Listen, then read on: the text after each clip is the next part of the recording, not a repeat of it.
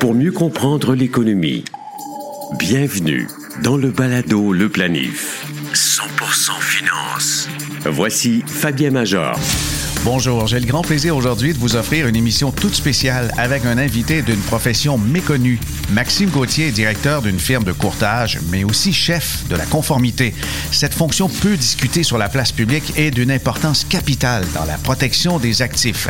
On va parler de ses fonctions principales, mais aussi des pièges qui guettent les investisseurs qui ne savent pas comment différencier les professionnels de la finance dûment inscrits des NLQ. Je les appelle comme ça les non légalement qualifiés qui produisent pourtant des conseils, pas toujours désintéressés.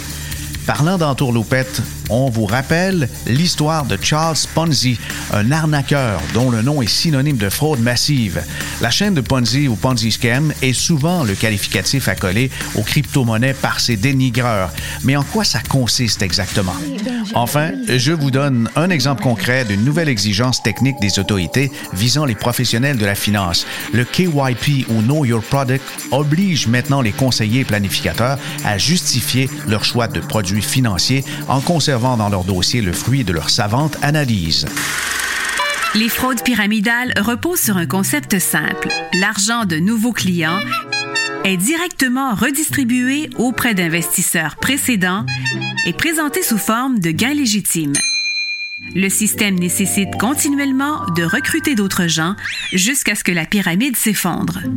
Ce modèle d'arnaque est souvent appelé pyramide de Ponzi et attribué à Charles Ponzi, un escroc actif au début du 20e siècle.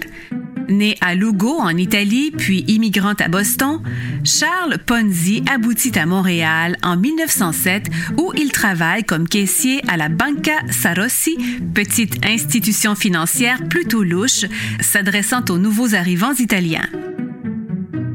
Cette banque offre 6 d'intérêt, nettement plus que les autres. Ponzi constate que ses intérêts sont puisés à même l'argent des plus récents épargnants et que, si tous les clients devaient retirer leurs économies au même moment, la banque manquerait de réserves. Inspiré par ce stratagème, Ponzi retourne à Boston et reproduit le modèle à plus grande échelle. En janvier 1920, il fonde la Securities Exchange Company et promet à ses 18 investisseurs un rendement de 50% en 45 jours sur leur contribution de 100 dollars en spéculant sur la valeur de coupons-réponses de la poste américaine. L'influx de nouveaux participants est exponentiel et en juillet, l'entreprise génère près d'un million de dollars par jour. Une série d'articles du quotidien de Boston Post met en lumière que le modèle d'affaires est insoutenable et mène à l'effondrement de la pyramide. Ponzi est accusé de fraude et emprisonné. Les pertes de ses investisseurs s'élèvent à environ 20 millions US, l'équivalent de plus de 300 millions US en dollars d'aujourd'hui. Planifiez mieux avec le balado Le Planif. Maxime Gauthier, le directeur général, chef de la conformité et représentant en épargne collective chez Mirici Services Financiers. Bonjour Maxime, merci d'être avec nous. Bonjour Fabien, c'est un plaisir.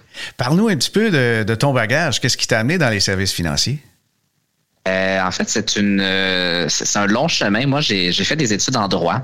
Et euh, pendant mes études, mon oncle, qui est le président fondateur de Mérissi, avait besoin d'aide du côté légal. Donc, il m'a demandé mon aide. J'ai fait un emploi étudiant euh, chez Mérissi.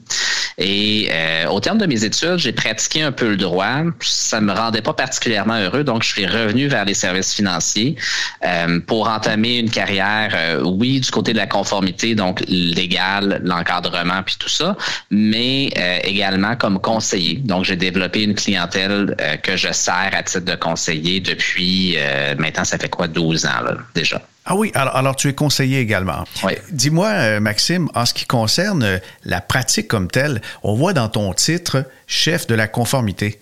Qu'est-ce que ça mange euh, en hiver ou en automne, ça, chef de la conformité? le chef de la conformité, c'est un, c'est un titre qui est prévu dans la loi. Euh, il y a dans chaque firme de courtage un chef ou une chef de la conformité dont le rôle est de s'assurer à l'intérieur du cabinet de courtage que les règles et les procédures sont respectées et sont conformes à la loi et à la réglementation. Euh, donc, euh, mon travail essentiellement, c'est de prendre toutes les lois et les règlements, de m'assurer que ça se traduit en procédures claires pour nos gens et que ces processus-là sont suivis par tout le monde pour protéger les investisseurs. OK, tu as lancé le terme protection des investisseurs. Mais s'il y a de la conformité, Peux-tu donner des exemples de quelque chose qui est surveillé par un chef de la conformité quand un conseiller envoie, par exemple, une transaction ou une ouverture de compte?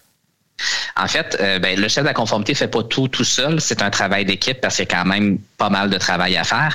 Mais euh, essentiellement, ce qu'on va faire, c'est euh, la vérification des documents. Donc, s'assurer qu'il ne manque pas de signature, que les documents sont complets, sont clairs, que le consentement du client est donné adéquatement, que le processus a été suivi. Donc, s'il y a des documents d'information qui doivent être remis, ils l'ont été et qu'on a une preuve de cette remise-là.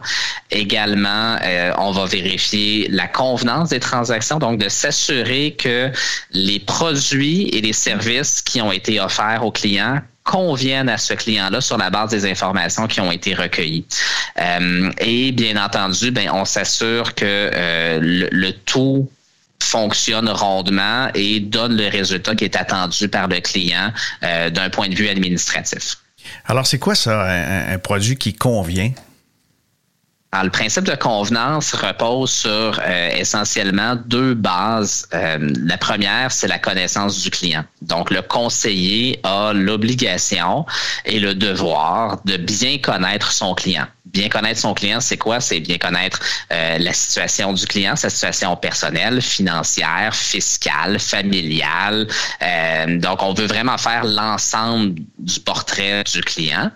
Euh, mais également, ça repose sur la connaissance du produit. Parce que des produits financiers, il en existe des milliers et des milliers et des milliers pour les conseillers indépendants, parce qu'en institution, c'est un peu différent, mais quand même, il en existe une très grande panoplie. Et euh, ces produits-là peuvent convenir dans certaines situations à certains clients, mais dans d'autres situations ou pour d'autres clients, ça ne conviendra pas parce qu'ils ont des caractéristiques spécifiques qui, qui ne conviennent pas. Donc, c'est de s'assurer que, basé sur la connaissance du client et basé sur la connaissance des produits, le conseiller va faire un bon match entre les deux et va s'assurer que le bon produit se retrouve dans le portefeuille du bon client au bon moment. Est-ce que ça peut euh, faire en sorte qu'à un moment donné, le conseiller suggère un produit à son client et son client n'est pas d'accord? Parfois, parfois, il peut y avoir des discussions entre le client et le conseiller parce que le conseiller va avoir une vision de la situation du client, une vision de la situation des marchés ou une vision euh, de, certaines caractéristiques du produit et le client peut avoir une autre vision, une autre perspective sur un ou plusieurs de ces éléments-là. Euh, à ce moment-là, ben, ça engendre une discussion. Ça devrait pas être un conflit, ça devrait être une discussion. Le, client demeure roi et maître de ses affaires. Le conseiller là pour le conseiller justement, pour le servir, pour l'accompagner dans une prise de décision qui est adéquate. Le client conserve toujours le droit de faire ce qu'il souhaite, mais le conseiller a un devoir, et c'est encadré par des règles déontologiques et par des processus très clairs, de bien accompagner son client et de bien le conseiller. Alors, parfois, il y a des désaccords, mais euh, habituellement, si on va voir un professionnel, c'est pour avoir un avis professionnel. Si vous allez voir votre médecin, ben euh, vous direz pas non, je n'ai pas la grippe, j'ai une autre maladie que je choisis moi-même. vous allez vous fier à, à, son expertise. Ce que le médecin vous dit, à son expertise exactement. C'est un peu la même chose avec le conseiller, mais parfois ça demande un peu plus de pédagogie le conseiller doit expliquer pourquoi il recommande ce produit-là plutôt que l'autre que le client attendait. Pourquoi c'est plus adéquat pour lui ou elle? Pourquoi c'est peut-être pas le moment de prendre des risques additionnels dans des conditions de marché spécifiques ou dans des conditions de, vie spécifiques du client? Tu sais, des fois, on a le goût de prendre du risque, mais c'est juste pas le bon timing pour le client. Donc, le conseiller est là pour faire l'ensemble du portrait puis s'assurer que le client a le meilleur euh, panier de services possible.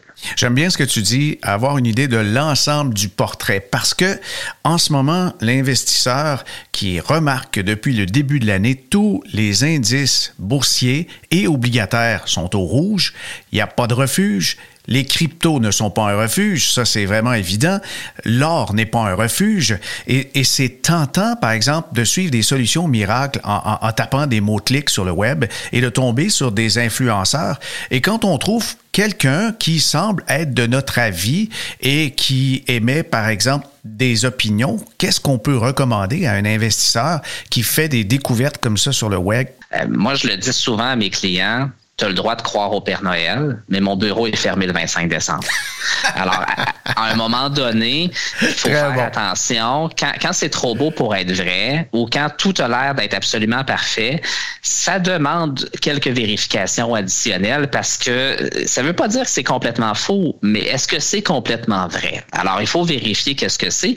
Et il n'y a pas de solution universelle. Tu sais, quand, quand on voit des fois sur le web des gens qui s'autoproclament avec des titres parfois très exotiques et qui disent voici la solution à tous vos problèmes, j'ai trouvé euh, c'est un peu trop miraculeux à mon goût. Puis c'est pas vrai que ça s'adapte à tout le monde. Puis des fois, c'est des fausses bonnes idées aussi qui sont très bien présentées parfois même avec insistance, euh, mais c'est pas aussi clair que ça que c'est une bonne idée. Donc, qu'est-ce qu'on fait dans ces situations-là? Ben, on s'informe, on demande conseil à un conseiller qui est compétent, qui est certifié, qui est encadré par l'autorité des marchés financiers, par la Chambre de la sécurité financière, qui est, qui est habilité par sa formation et par son encadrement à offrir des vrais bons services professionnels.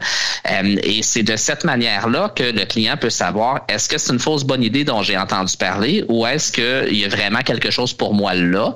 Et la, vraie, vraie solution, elle est rarement unidimensionnelle. Souvent, on va faire un assemblage de plusieurs solutions pour gérer le risque, pour couvrir différents aspects des besoins du client, etc., etc.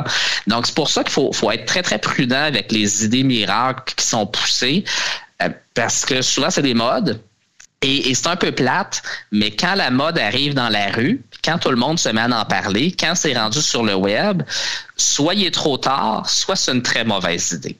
Puis des mhm. fois les deux. Alors, il faut faire attention. Ouais, ouais, la précaution donc euh, est de mise. Il y a beaucoup donc de ces influenceurs qu'on trouve notamment sur TikTok, sur euh, Facebook, sur Instagram et il y a des stratagèmes. Il y a des gens qui sont ferrés en publicité, il y a des couleurs, il y a du graphisme, il y a des images qui vont chercher les émotions. Mais est-ce qu'ils vont vraiment affirmer des faits vérifiés, vérifiables? Ça je crois que c'est le devoir en partie de l'investisseur mais aussi euh, peut-être euh, des autorités de, surveiller un peu. De temps en temps, je pense que l'AMF fait des mises en garde en ce qui concerne des gens qui usurpent des titres financiers.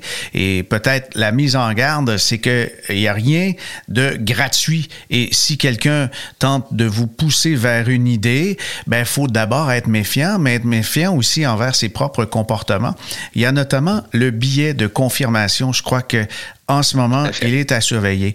Les professionnels de la finance reçoivent des formations aussi en finance comportementale et le biais de confirmation, euh, qu'est-ce que tu en dis, Maxime?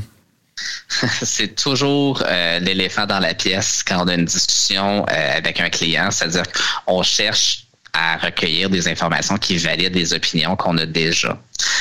c'est tout à fait humain, on le fait tous. ce qui est important, c'est d'en être conscient, puis d'être doublement précautionneux avec ça, de faire attention pour ne pas simplement prendre les informations qui nous confirment, mais être aussi ouvert aux informations qui vont peut-être infirmer la position qu'on avait. Accepter de se remettre en question, accepter de se poser des questions, accepter parfois d'avoir tort, et parfois d'avoir raison. Euh, accepter que parfois c'est pas aussi simple qu'on le voudrait, d'embrasser cette complexité-là, puis d'essayer d'en faire son allié pour en tirer le meilleur profit. Euh, et ça, le conseiller le fait lui-même sur une base régulière, parce que le conseiller aussi a son biais de confirmation, mais il est formé et il est invité régulièrement à remettre son travail en question et à réévaluer ses outils, les produits qui sont utilisés, son approche, pour s'assurer d'être toujours à jour et d'être pertinent pour les clients qui viennent solliciter ses conseils. I Avant de parler de la connaissance des produits, on, va revenir sur un aspect important. Des fois, par simplification, un investisseur pourrait se présenter devant un professionnel de la finance ou même devant un influenceur et le challenger en disant, euh, bon, ben, mon objectif est simple, je veux faire de l'argent. la vie n'est pas aussi simple. Il peut y avoir des compartiments, des objectifs à court terme, à moyen terme, à long terme. À court terme, si un projet d'achat de maison. À moyen terme, si par exemple on, souhaite euh, vivre dans un autre pays et, et sa retraite. Alors ces dimensions-là ne peuvent pas avoir une seule et unique réponse. Effectivement, c'est le travail du conseiller d'aider le client à structurer son plan en, en fonction de tout ce que tu viens de nommer avec beaucoup de justesse. Euh, parce que pour le client, souvent, c'est un, un ensemble qui est un peu pris dans un moton. C'est comme un tas de spaghettis. Euh, c'est pas simple de démêler tout ça. Euh, alors que le conseiller, lui, a l'habitude de le faire. C'est ça qu'on fait à longueur de journée. C'est ça que nos gens font. Et on est formé pour le faire. Donc, de, de démêler chacun de ces aspects-là, de l'organiser dans un plan plus clair, de répondre aux besoins spécifiques du client et, de oui faire de l'argent. Moi, j'ai jamais rencontré un client qui me dit j'aimerais ça perdre de l'argent s'il te plaît Maxime. ça m'est jamais arrivé. non plus. tout le monde veut faire le plus possible d'argent généralement en prenant le moins de risques possible. On veut avoir le meilleur ratio rendement et le plus petit risque possible. C'est pas mal euh, généralisé comme, euh, comme souhait. Euh, mais c'est important de comprendre que le rendement va venir avec une certaine prise de risque et que le rendement n'est pas la seule donnée qui doit être considérée dans l'équation de la vie parce que oui, le rendement, mais le rendement, c'est un outil pour atteindre un objectif. Alors, quels sont les objectifs? Quand sont les objectifs? Comment je peux les atteindre? Puis être conscient aussi du coût d'opportunité de certains choix. Alors, si on choisit un produit ou un véhicule plutôt qu'un autre, peut-être qu'on va aller chercher un rendement additionnel ou un frais plus bas. Mais il n'y a pas juste les rendements et les frais dans la vie. Euh, le traitement fiscal du produit va être important aussi. Le niveau de risque auquel on s'expose va être important. La liquidité du produit va être important. Euh, il y a beaucoup, beaucoup d'éléments à prendre en considération. Quelqu'un qui essaie de vous convaincre que c'est simple, vous devriez avoir déjà tourné les talons puis vous être sauvé. On peut simplifier certaines choses. On peut le rendre plus digeste. Mais il y a une complexité parce que les individus sont tous différents et les marchés changent très rapidement et les produits s'adaptent aussi. Donc, tout est en mouvance. Non, non, non. Tu me fais penser à un investisseur qui, par exemple, avait mis beaucoup d'investissements techno l'année passée. Il n'a pas vendu. Son portefeuille est en déficit de peut-être moins 25 et se dit, wow, c'est important, les CPG. Maintenant, on a plus de 4% Je vais là-dedans et puis on vend tout. Mais rattraper la perte, ça se compte en nombre d'années et non pas en mhm. semaines. Si c'est un objectif à long terme, évidemment, l'investisseur en action, euh, ben, il y a de la volatilité, mais il y a des années exceptionnelles qui suivent souvent des années qui sont plus difficiles. Il y a, il y a plein de choses qui sont pas tenues compte ici pour la réparation d'un problème ponctuel avec finalement une solution qui est euh, quasi permanente ou encore pour quelques années. Puis, il faut se méfier de ses émotions euh, parce que les émotions sont pas toujours bonnes conseillères en matière de finances. Euh, on, beaucoup de gens ont tendance à réagir trop promptement, à avoir des solutions trop drastiques, plutôt que d'adhérer à un plan qui est bien fait et qui va bien vivre à travers le temps. Oui, qui va avoir besoin de certains ajustements pour justement être toujours pertinent, mais euh, un bon plan va faire la job sur le long terme à condition d'être discipliné et de respecter le plan. Euh, l'image que j'utilise souvent là, pour pour euh, ce que ce que tu viens de dire, euh, Fabien, sais, ça prend du temps à récupérer sa perte. C'est comme monter une montagne ça va franchement plus vite la descendre que la montée. Alors, quand tu vis une descente et que tu veux remonter, ça demande plus d'énergie, puis ça prend plus de temps. Alors l'idée, c'est d'essayer de descendre le moins souvent possible, puis d'avoir une montée qui est organisée, qui est structurée, qui se fait à un rythme relativement régulier. Oui, il y a des fluctuations, mais si on a un bon plan, on, sait à quoi s'attendre, puis on est capable d'organiser l'effort en conséquence. Tu as parlé plutôt qu'il faut bien connaître euh, son client. C'est une des exigences des autorités de marché quand quelqu'un agit à titre de conseiller professionnel. Mais il y a maintenant une nouvelle exigence qui est bien connaître son produit. Dans le jargon, on l'appelle KIP ou euh, euh, Know Your Products. Et puis là-dessus, qu'est-ce qui fait qu'un conseiller maintenant choisit un produit plutôt qu'un autre, un FNB plutôt qu'un fonds commun, etc.? En fait, euh, Fabien, cette exigence-là existe depuis de très, très nombreuses années, mais elle a été considérablement renforcée euh, il y a euh, environ deux ans. et la réglementation est entrée en vigueur le 1er janvier dernier. qu'est-ce qu'on s'attend par connaissance du produit, puis qu'est-ce qui va faire en sorte qu'un conseiller va en recommander un plutôt qu'un autre? Ben, c'est sûr qu'il y a la notion du rendement, parce que ultimement, on est là pour atteindre des objectifs de nos clients. Donc, on veut générer du rendement pour accélérer l'atteinte de ces objectifs-là ou diminuer l'effort nécessaire pour les atteindre. Ça, c'est une donnée. Le rendement va aussi reposer sur les frais du produit. Si on a un frais qui est plus bas, ben on va avoir un rendement qui est net plus intéressant parce que justement euh, le frais est plus bas. Mais c'est pas les seules les seules données qui, euh, doivent être considérées. Euh, toutes les données de volatilité, de répartition des actifs, de stabilité des gestionnaires euh, de traitement fiscal des produits. Alors, est-ce qu'on a un produit qui génère du revenu d'intérêt, du revenu de dividende ou du gain en capital? C'est pas le même traitement fiscal au bout de la ligne.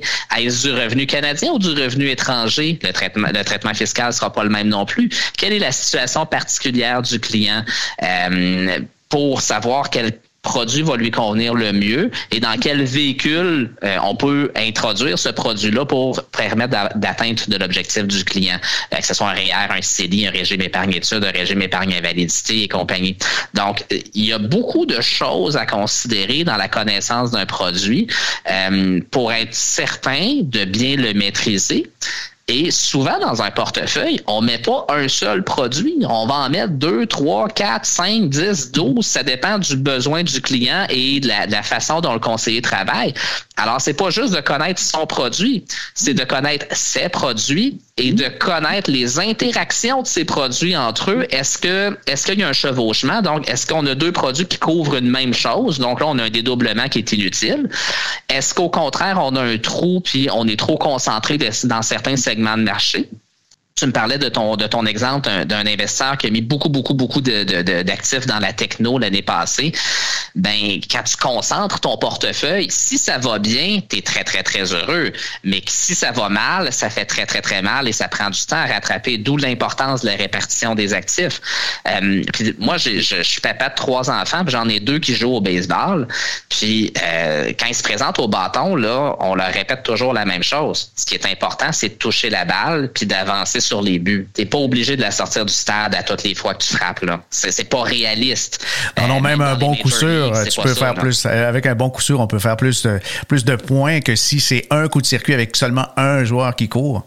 Exactement. Puis on se souviendra peut-être du, film Moneyball où est-ce qu'avec les statistiques avancées, ils en sont venus à la conclusion que ce qui compte, c'est, c'est quoi les chances que le gars a de se rendre sur les buts et non pas le nombre de circuits ou de. Euh, alors, c'est la même chose en finance. Ce qu'on veut, c'est avancer, pas toujours frapper le coup de circuit. Puis il faut faire attention aussi. Il y a le phénomène de la pêche quand sur les réseaux sociaux, là, TikTok, Facebook et compagnie, c'est la même chose dans les soupers de Noël avec le beau-frère. Tout le monde raconte la fois qu'ils ont pêché l'énorme poisson, sais, la fois qu'ils sont fiers, qu'ils ont pris des photos, puis qu'ils ont donc fait de l'argent et que mhm. c'était exceptionnel. Mais ils parlent pas des 72 prises qu'ils ont remis à l'eau parce que c'est des petits pichous. Là. Euh, et en finance, c'est la même chose. Tout le monde raconte la fois où il a acheté un titre X ou un fonds X, puis il a fait un rendement mirobolant, mais pas toutes les fois où est-ce qu'ils se sont non, ils ne vendent pas du crêpe soleil. Non, c'est ça. Tu sais, c'est, alors toujours rester prudent par rapport à, ces choses-là. Tu sais, la finance c'est passionnant, mais c'est plate dans le sens où on, on réinvente pas la roue. Il faut juste faire un bon travail, un bon plan, bien connaître son client, bien connaître son produit, faire un bon match entre tout ça, être discipliné. C'est comme ça qu'on atteint des objectifs pour de vrai. Qu'est-ce qu'on peut dire à l'investisseur qui a trouvé euh, son, son influenceur de rêve euh, sur TikTok ou Instagram, puis qu'il est, il est donc bien bon, là, puis euh, il lui fait une proposition d'investissement ou encore l'invite à cliquer sur tel lien, tel site? Qu'est-ce qu'on peut lui faire comme, comme avertissement? Ben, la première chose que je dirais, c'est qu'un influenceur cherche à vous influencer. Euh, il peut le faire de manière très divertissante. Alors, traitez-le comme un divertissement. Ça peut être super beau à regarder ou agréable à entendre ou peu importe, là, mais gardez-vous une marge de prudence et de sécurité. Si quelqu'un sollicite un clic pour vous amener vers une solution miracle, vous amener vers un produit miracle, vous amener vers un investissement miracle. Un séminaire. Sachez, sachez tout de suite que n'importe qui qui sollicite de l'argent du public pour un investissement ou un produit doit être autorisé, doit détenir un, doit détenir un permis, une licence ou une autorisation de l'autorité des marchés financiers au Québec. Alors, si la personne n'est pas inscrite, si le produit n'est pas coté à la bourse, si, si, si, tout, dès qu'il y a quelque chose qui cloche dans cette liste-là, sauvez-vous ça ne fonctionne pas, c'est fort probablement illégal. Assurez-vous de faire affaire avec des, conseillers qui sont certifiés, avec des entreprises qui sont certifiées, qui sont enregistrées auprès de l'autorité des marchés financiers, qui sont encadrées. Euh, tu sais, Fabien, tu le sais, tu es dans le domaine depuis assez longtemps. Comme professionnel certifié, on est soumis à beaucoup de règles, beaucoup de processus. Et de la formation obligatoire des formations obligatoires, exactement. Euh, la, la, la, Chambre de la sécurité financière va encadrer les professionnels. L'autorité des marchés financiers va encadrer les firmes. On est soumis à des productions de rapports sur une base très régulière. On est inspecté. On, on peut être soumis à des enquêtes si jamais il y a des plaintes ou il y a des, des raisons de croire qu'on est fautif. Des assurances responsabilités des assurances responsabilités, des fonds de couverture pour euh, pour euh, les, les, les, fraudes et tout ça auxquels on contribue pour justement dans les cas où il y a des fraudes qui pourraient être commises, c'est rare, mais ça peut arriver quand même. Donc l'investisseur est protégé quand il fait affaire avec un, conseiller qui est certifié puis une, entreprise qui est certifiée. L'influenceur là, il n'y a aucune couverture, il n'y a aucune promesse. En fait, il y en a beaucoup des promesses, mm-hmm. mais c'est pas des promesses de couverture. OK. Alors, alors, dans les titres euh, qui sont permis par la loi, est-ce que coach euh, financier, j'ai même vu quelqu'un qui s'appelle Sherpa, euh, quels sont les titres pour se démêler là-dedans? On voit consultant finance personnelle, formateur, créateur portfolio efficace. quels sont les titres? Parce que c'est dur à se démêler quand on regarde le web. Là. C'est très dur à se démêler quand on regarde le web. Euh, soyons francs, c'est un peu difficile aussi de se démêler, même quand on regarde les titres qui sont autorisés, parce qu'il y en a plusieurs et ils sont pas toujours parlants pour le client. Euh, mais les titres que vous risquez de voir les plus fréquemment, euh, du côté des valeurs mobilières, donc de l'investissement, vous pouvez voir conseiller en placement, gestionnaire de portefeuille, représentant en épargne collective. Et ces, titres-là, généralement, vont être rattachés à une firme de courtage ou de gestion de, portefeuille qui est reconnue et qui est inscrite aussi auprès de l'autorité des marchés financiers. Donc, ce sont des titres qui sont, qui sont euh, réservés et qui nécessitent une inscription. Du côté de l'assurance euh, ou des produits d'assurance, vous pourriez voir conseiller en sécurité financière, conseiller en euh, rente et assurance collective. Euh, donc, vous allez voir ce genre de titre-là. Et il y a le titre de planificateur financier qui est aussi réservé, qui, qui, qui est réglementé. Si on est rendu dans des choses qui sont un peu trop marketing, qui sont sexy ou qui veulent se rendre très très accessibles. Donc ce que tu ce que tu nommais tantôt là, des coachs, des euh, des conseillers en finances personnelles. Un conseiller en finances personnelles, c'est pas un titre qui est qui est réservé dans la réglementation, donc ça veut pas dire que la personne est certifiée. Euh, des, euh, des des Sherpas, des, euh, des, des des influenceurs, peu importe dès, dès que ça devient un peu trop marketing, et que vous n'êtes pas capable de retrouver ça sur le site de l'autorité des marchés financiers, si vous n'êtes pas capable sur le site de l'autorité des marchés financiers en entrant le nom du conseiller ou de la personne, si vous voyez que la personne n'est pas inscrite, ce n'est pas quelqu'un qui est habilité à vous parler de finances personnelles. OK, aussi simple. On va d'ailleurs déposer le lien pour que les gens puissent entrer dans le registre des personnes et entreprises autorisées à exercer le conseil et la vente de produits financiers afin qu'on vérifie parce que dans des moments incertains comme on vit avec la grande volatilité des marchés, il y a tout le temps quelqu'un qui se présente pour nous sauver la vie mais qui n'est pas toujours bien intentionné. Effectivement, puis il y a aussi le risque que les gens vous racontent ce qui a bien fonctionné dans le passé, alors que le rôle du conseiller, c'est d'essayer de vous aider à identifier ce qui va bien fonctionner dans le futur. Euh, et l'image que j'utilise constamment avec mes clients, c'est de leur dire, quand tu conduis ta voiture, est-ce que tu regardes dans le pare-brise ou dans le rétroviseur? Généralement, je préfère le pare-brise. Mais ce que les gens racontent sur les médias sociaux, très souvent, c'est leur propre vision du rétroviseur. C'est petit un rétroviseur, puis ça regarde en arrière. Balado, le planif. Finance.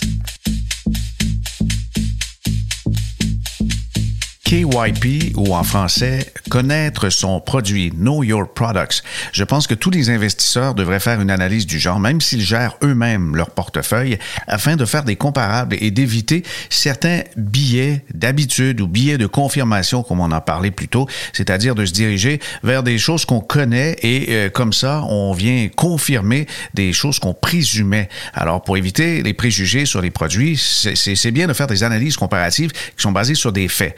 Euh, on, on, va faire une première au balado Le Planif. On va analyser en direct des produits d'investissement. Si, par exemple, je pars d'un principe qu'un investisseur souhaite un fonds de dividendes canadien, il souhaite payer le moins de frais de gestion possible et ne voudrait pas avoir une grande exposition à l'énergie et aux pétrolières et il souhaite faire aussi un bon rendement et euh, pour ce faire, il a aussi un souci de diversification. Alors ça, c'est mes critères de recherche. Si j'entre des produits d'investissement dans un outil comme Laboratoire Morningstar, je peux cibler par exemple que les FNB ou fonds communs de placement en série F qui ont de moindres frais. Et pour fin de simplification dans ma comparaison, je ne vais utiliser que des FNB. Et je vous dis tout de suite ceux que j'ai rentrés dans la machine. Il y a le Vanguard, le euh, Canadien euh, dividende élevé, FTSE, c'est le VDY, c'est son acronyme boursier. Pour ce qui est du dynamique, c'est euh, dividende actif canadien, DXC. Le iShare Core MSCI, c'est un indiciel basé sur la qualité des, des titres à dividende canadien, XDIV. Et mon dernier, c'est le dividende canadien Invesco, PDC. Alors, avec ces données, je suis capable de voir et de comparer les investissements, les FNB, et, de voir lequel sort du lot et répond aussi à ce que l'investisseur recherche. Donc, avec les quatre, celui qui a les frais de gestion le moins élevés, c'est le iShare. Le iShare canadien dividende a un, un ratio de frais de gestion de seulement 0,11 et le plus élevé, c'est le dynamique 84.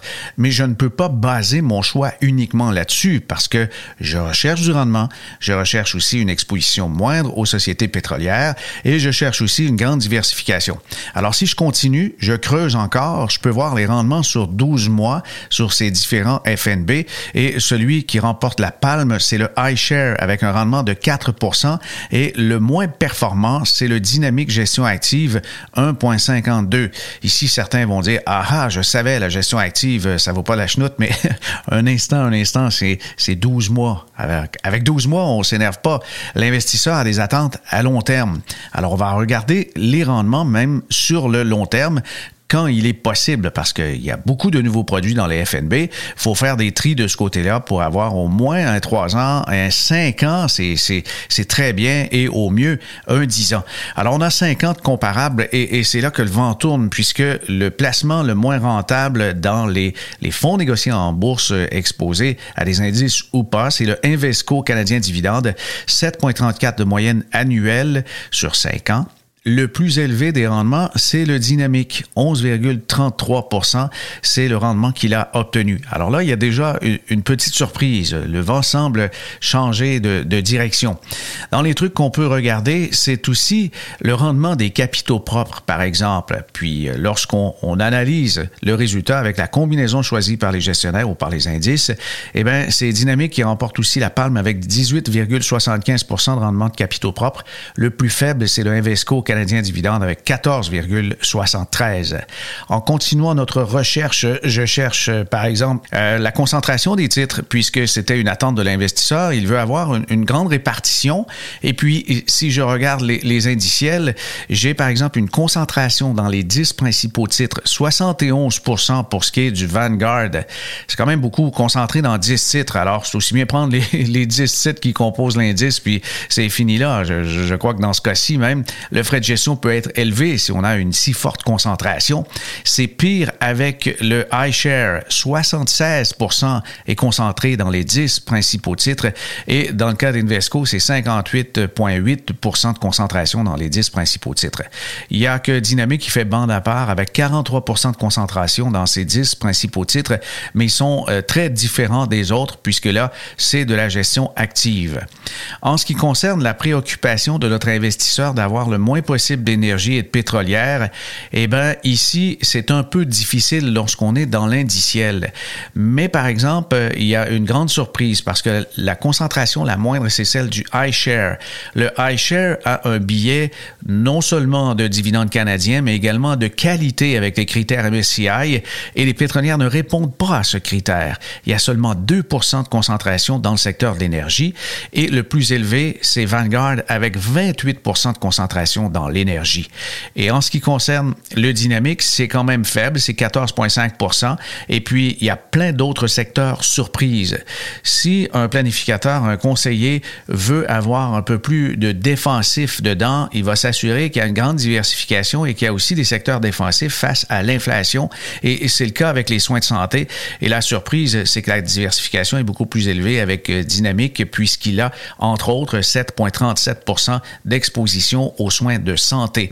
Alors là, ça commence à éclairer un peu nos lanternes et à chaque fois qu'on trouve des points en accord avec les demandes de l'investisseur, on peut encercler sur nos tableaux ce qui est le plus avantageux après avoir fait ces différents tris. Et dans ce cas-ci, on peut présenter aussi deux choix à l'investisseur. Et là, dans mon entonnoir, je, m'aperçois que oui, euh, le dynamique répond à ces critères, mais le iShare Core MSCI également. Et on pourrait donc soit utiliser les deux ou offrir à l'investisseur de choisir entre ces deux fonds indiciels. Ben, fonds indiciel pour le iShare, le dynamique, c'est de la gestion active, mais il va voir finalement que même si le frais de gestion est plus élevé, la valeur ajoutée est vraiment supérieure puisque on y revient. Le rendement sur 5 ans, 11,33 pour ce qui est du dynamique et le iShare MSCI canadien de qualité dividende, c'est 8,26 par année. Deux excellents produits, mais c'est justement l'effort de bien connaître son produit qui a euh, offert euh, justement la conclusion que je vous présente immédiatement. Ça termine cette édition de notre podcast hebdomadaire. Un grand merci à Maxime Gauthier, directeur général et chef de la conformité chez Mérici Services Financiers. Quelle belle découverte. Vous avez été intrigué par le biais de confirmation expliqué par Maxime, alors vous pouvez en lire davantage dans l'édition du samedi de la nouvelle section Votre argent d'InfoBref. Vous y retrouvez toutes mes contributions à l'adresse infobref.com. Enfin, ceux qui souhaitent en savoir plus sur l'analyse comparative des FNB réalisée dans cet je l'ai déposé sous forme de PDF sur le site baladoleplanif.com. Ici Fabien Major. À bientôt.